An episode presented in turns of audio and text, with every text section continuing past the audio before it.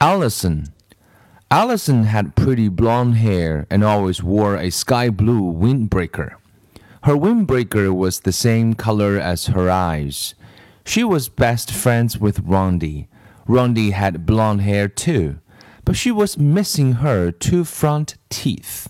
Allison had all of her teeth. Allison used to say that she knocked Rondi's teeth out. Allison was very pretty, so all the boys in Mrs. Jewls's class teased her, especially Jason.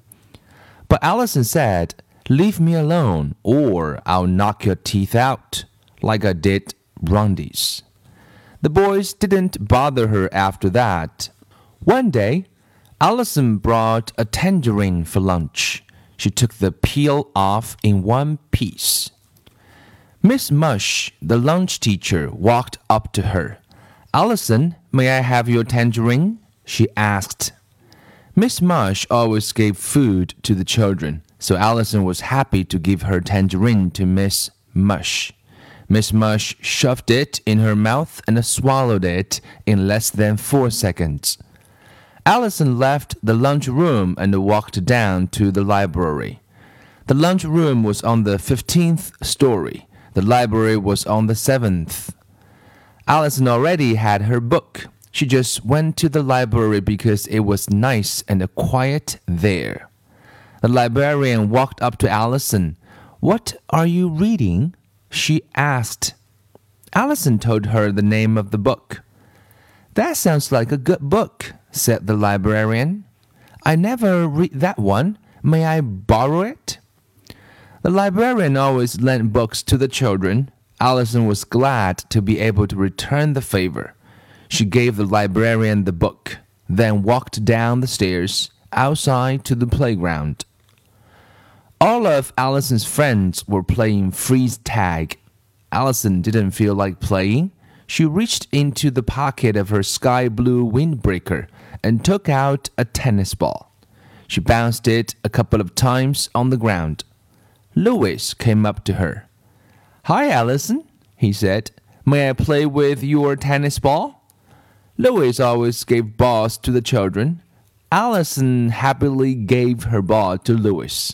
Louis threw the ball all the way to the other side of the playground.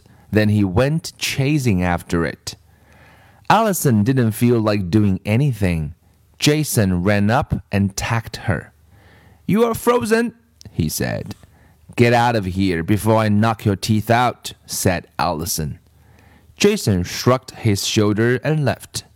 Allison went back inside and up the 30 flights of stairs to Mrs. Jewls's room. The lunch period wasn't over yet, but Allison didn't feel like doing anything else. She had given her food to the lunch teacher, her book to the librarian, and her ball to the yard teacher. She went inside her classroom. Mrs. Jewls was there. Oh, Allison, I'm glad you're here, said Mrs. Jewls. I'm having trouble with an arithmetic problem. Maybe you can help? Sure, said Allison.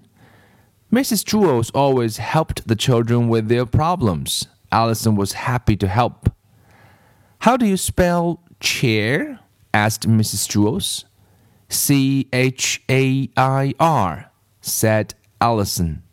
Yes, that's right, said Mrs. Jewls. I knew it wasn't C H A R E, but I couldn't remember what it was.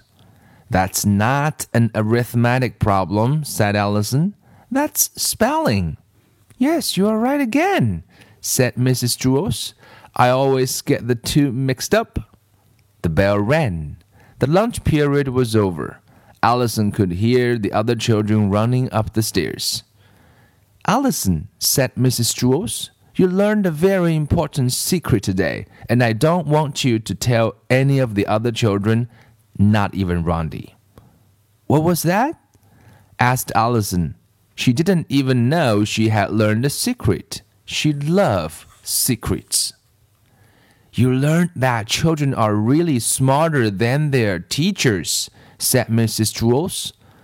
Oh, that's not secret, said Allison. Everybody knows that.